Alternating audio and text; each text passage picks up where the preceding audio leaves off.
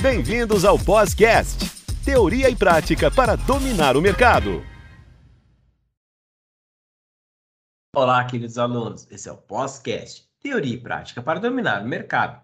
Como sempre, trazendo assuntos relevantes e contando com a participação dos nossos tutores. Meu nome é Ricardo e trago novamente a tutora Letícia Fukuhara, que encerra sua participação aqui no podcast neste episódio e com o tema Os Pensadores da Afetividade na Educação. Seja bem-vinda, tutora Letícia. Olá, Ricardo, obrigada. É um prazer estar aqui mais uma vez.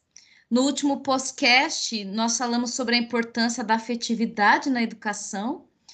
E agora eu gostaria de falar um pouco sobre alguns pensadores que abordam esse tema. E aí, eu quero mais uma vez te fazer uma pergunta. Como que era a sua interação com os colegas e com seus professores? Você acha que você aprendia melhor sozinho ou junto com os outros? Olha, tutora Letícia, assim, eu lembro assim, bem na, na, primeira, segunda série, até a terceira, no máximo terceira, eu aprendia com os meus professores. E aí depois eu comecei a perceber a questão da coletividade como trabalho em grupo com os meus colegas, às vezes aí tinha dúvida em alguma matéria, meus colegas me ajudavam também na escola, então eu tive ajuda dos dois. Então percebi que depois contar um pouquinho maior que meus meus amigos conseguiam me ajudar também, e eu também consegui ajudar eles também. Nossa, que experiência legal, Ricardo. Porque a maioria desses pensadores que falam sobre afetividade, eles ressaltam muito a importância da, da interação. Quando a gente olha para a história da filosofia da educação, da psicologia, a história da educação, a gente percebe que os pensadores e as pensadoras, eles queriam muito entender como que a pessoa aprende. E aí, começa a surgir, por exemplo, o Piaget, né, que ele vai trabalhar aquela questão do conhecimento, do desenvolvimento da aprendizagem, e ele vai abordar um pouco sobre afetividade. Aí depois do Piaget, Ricardo, vai surgir o Lev Vygotsky, e, e ele vai fazer uma releitura, né, do, do Piaget, só que ele vai trazer uma inovação na teoria do, do conhecimento, da aprendizagem, do ensino. Ele vai parar para pensar sobre a importância das relações sociais, da interação. É, é claro que, como a gente estava falando lá no, no vídeo anterior sobre a leitura de mundo, tem muitas coisas que a gente apare, aprende com a nossa própria interação com a natureza, a nossa própria leitura de mundo. Mas já parou para pensar como uma criança, quando ela começa a ir para a escola, ela fica a diferença? Eu lembro da minha sobrinha. Ela vivia no mundinho dela, era bem difícil de lidar. Quando ela começou a ir para a escola, como ela melhorou, como ela estava enxergando um mundo novo, como ela estava aprendendo com os coleguinhas, com as coleguinhas. Porque é, estar junto uns aos outros traz a noção de alteridade do outro, porque nós no mundo a gente não é educado para viver sozinho. Não adianta a gente se educar, aprender sozinho, para depois chegar lá na sociedade a gente não saber interagir, não saber compreender o espaço do outro, não saber se comunicar. Então, é muito importante essa questão da gente aprender uns com os outros.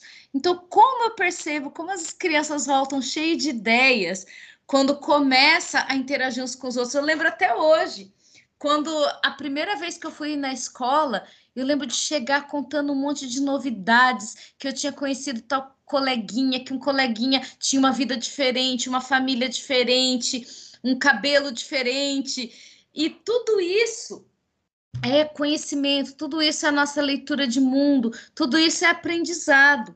Então, a noção de alteridade, a noção do outro, ela é muito importante para o aprendizado.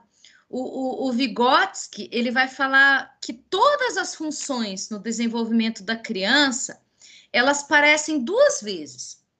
Primeiro no nível social e depois no nível individual.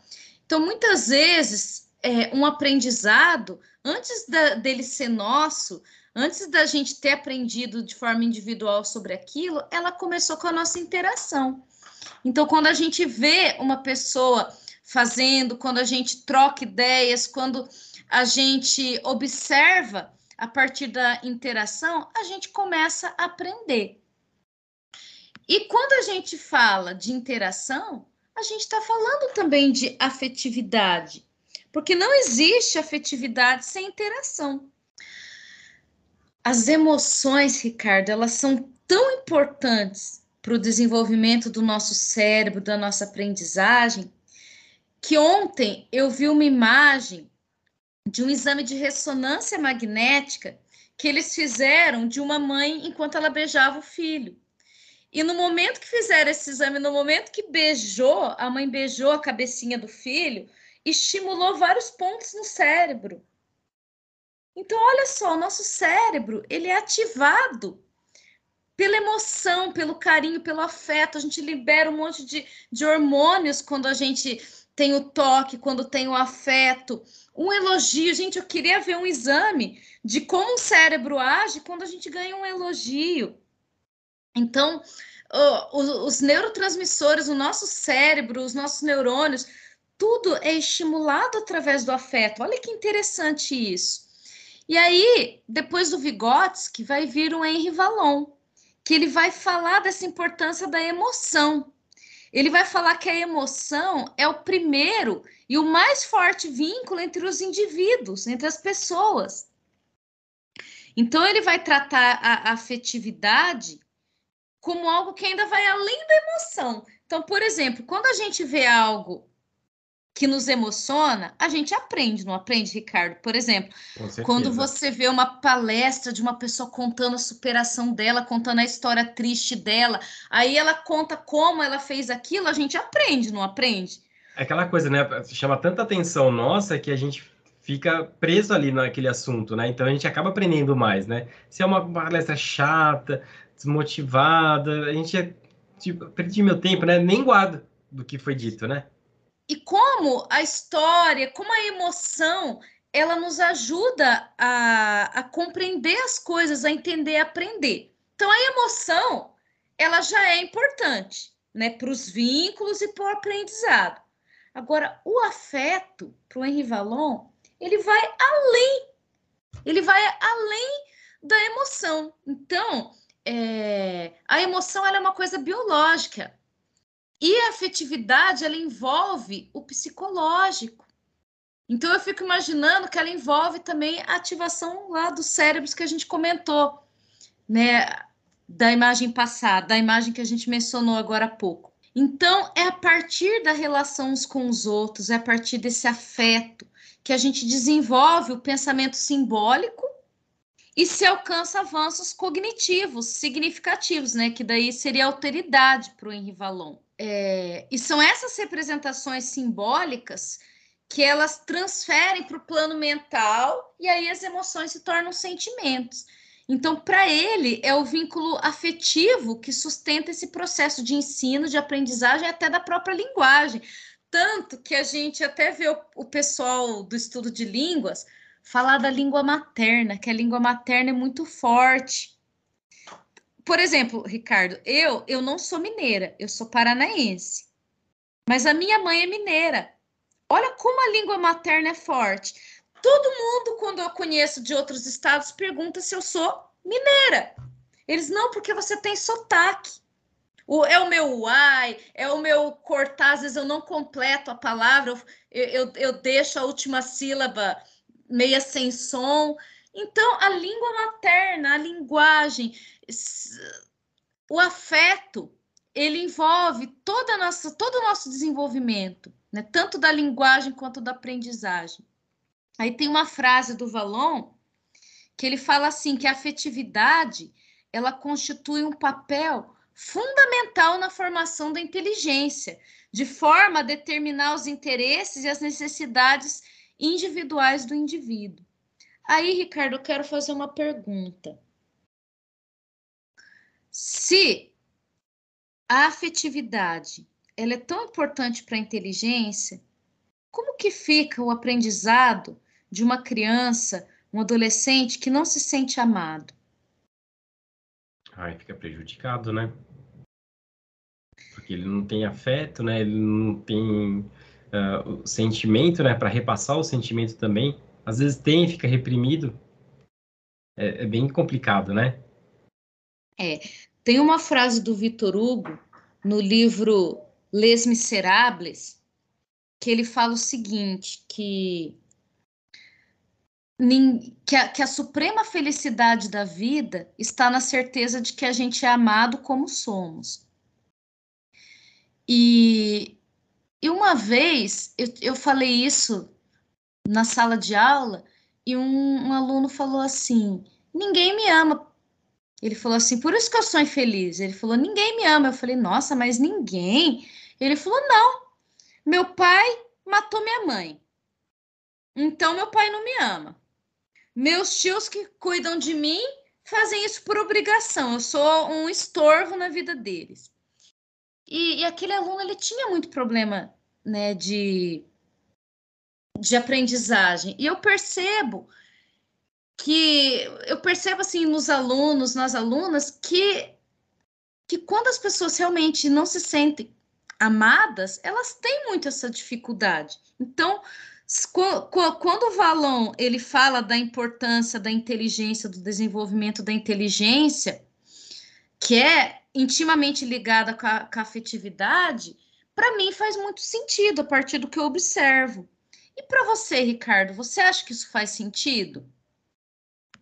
Sim, e até uh, agora que você falou desse seu relato, eu veio, veio na cabeça, com certeza você trouxe um afeto para esse aluno que fez diferença para ele também. Não foi? É, foi uma pena que eu dei aula naquela escola só aquele ano. É, mas ele gostava muito da minha aula e eu adorava, né? Uhum. A gente uhum. sempre dava umas conversadinhas, porque ele gostava de falar. Sempre quando eu falava uma coisa, ele queria falar na sala de aula e os outros alunos não tinham paciência. E às vezes eles falavam, professora, por que, que você tem paciência de ficar escutando? E eu gostava de conversar com ele, né? Ele tinha muita coisa a ser dita. Então você vê a história, né? É... E eu falava para ele, eu falava, eu gosto de você. É... Eu, eu falava assim, eu, eu gosto de conversar com você. Então, assim, eu tentava aos poucos, né? Mas é complicado, né? A gente, quando é professora, a gente sempre tem aquele limite também, né? Exato, gente... exatamente isso também, né? Hum, porque muitas vezes dá, tem aluno e aluna que dá vontade da gente pegar para a gente adotar, mas às vezes isso é complicado, né? A gente tem os nossos limites também legais, né, que a gente não pode ultrapassar. Mas é importante a gente demonstrar uh, o afeto para esses alunos assim que são tão carentes, né? E isso me lembra muito a visão que o Paulo Freire ele traz da educação, porque o Paulo Freire ele também vai falar, ele vai falar o seguinte que é na convivência amorosa com seus alunos e na postura curiosa e aberta que se assume ao mesmo tempo e provoca esses alunos a assumir como sujeitos sócio-históricos culturais. Ó, ó, até lembro um pouco da afetividade lá sim, do Vygotsky, né? E dele fala do ato de conhecer, que ele pode falar a respeito da dignidade, da autonomia do educando. Então, por exemplo, como que ele enxergava, como que o Paulo Freire enxergava a escola? Como um espaço de convivência em que ali os estudantes teriam voz, teriam autonomia. O Paulo Freire ele fala muito contra aquele ensino conteudista que só chega, o professor fala e o aluno tem que ouvir de forma passiva, né? Ele chama isso de ensino bancário, que o aluno é como um banco que só é depositado, né? E se ai dele, desse estudante, aquele ensino tradicional, se ele discordar do professor ou professora, né? É, antigamente, jamais um aluno poderia falar, querer dar aula para o professor. Então, na visão do Paulo Freire, a escola é um espaço amoroso em que o professor ele dialoga, ele põe limites, claro, o professor e a professora é, impõem responsa requer, cobra responsabilidade dos estudantes, claro, mais esse professor ou esse professora, ele vai trazer o quê? É, um espaço de libertador para esse estudante poder falar, poder é, respeitar essa, a dignidade desse estudante, em conceder autonomia né, sobre o aprendizado. Então, o aluno, ele. Eu, eu falo isso para os meus alunos, eu falo, gente, a escola, que é a sala de aula, tem que ser um espaço seguro, onde você, ninguém tem medo de falar e ser zombado e de ser rejeitado aqui, todo mundo pode opinar, nós estamos aprendendo juntos, é uma troca de experiência, né? Então, estamos aqui para aprender juntos, né? Através do diálogo. O, o, o, Paulo Freire ele falava que esse diálogo ele pode transformar a sociedade. Olha que interessante. Por quê? Como que o diálogo, como, como que um, um spa, uma escola como um espaço de criticidade, de pensamento pode transformar o mundo? porque Paulo acreditava que pessoas transformam o mundo. Então, se você educa pessoas amorosas, éticas, essas pessoas vão ser a própria a próxima geração. Então, o mundo se constrói através de uma educação amorosa. Quando você educa para que as pessoas convivam de forma amorosa, de forma ética. Então, ele vai falar é, de uma educação que educa para essa autonomia, para respeitar a dignidade de cada pessoa é, de uma forma ética. E ele fala que isso é, não é um favor que um professor. Ah, eu não vou ser o professor bonzinho por fazer isso. Ele vai falar que isso é a nossa tarefa que isso é o mínimo, que como professores e professoras a gente tem que proporcionar uma sala de aula desse jeito, de respeito, de criticidade, no sentido de poder refletir, de poder dialogar sobre os pensamentos. Ele vai falar do vínculo crítico e amoroso. Então, olha que interessante, um vínculo crítico e amoroso. É um vínculo é, onde você sabe que você pode discordar, você pode criticar, mas é amoroso, é respeitador. Então, ele permite o discordar, permite o diálogo, a reflexão, mas é um vínculo amoroso.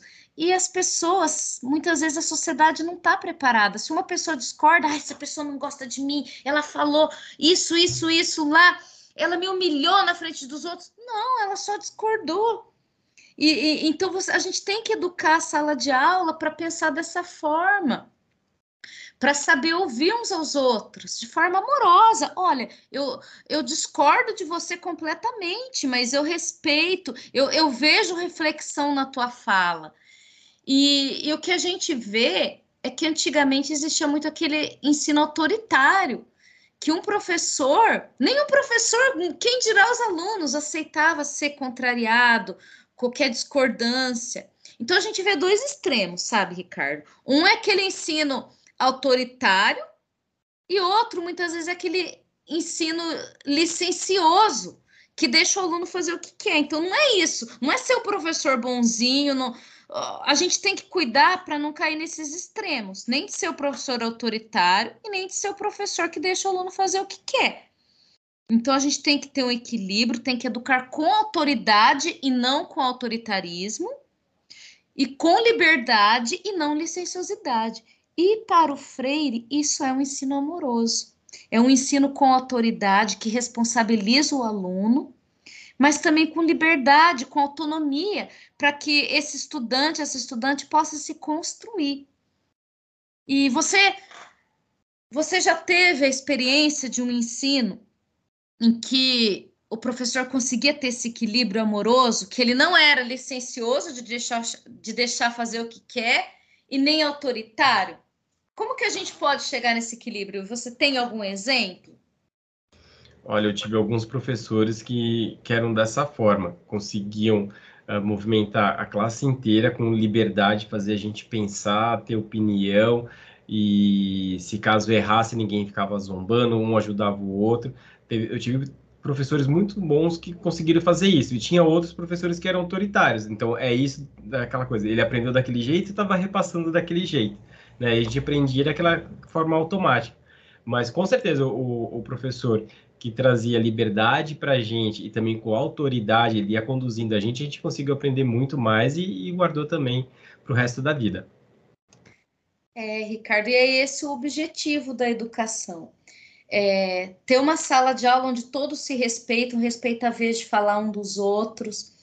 É, e por respeito, não por medo de ser punido, mas por respeito. Então, que nós possamos, como educadores e educadoras, encontrar esse equilíbrio de educar, é, não de forma licenciosa, que deixa o aluno fazer o que quer, e nem de forma autoritária, mas educar com autoridade, dando liberdade e autonomia, que é nisso que consiste a amorosidade e uma educação afetuosa. Bem, queridos alunos, queridas alunas, esse foi o nosso diálogo de hoje, o nosso pós-cast. Eu espero que vocês tenham gostado de, dessa nossa conversa e um grande abraço a todos e todas. Até a próxima. Muito obrigado, doutora Letícia. Até a próxima. Tchau, tchau.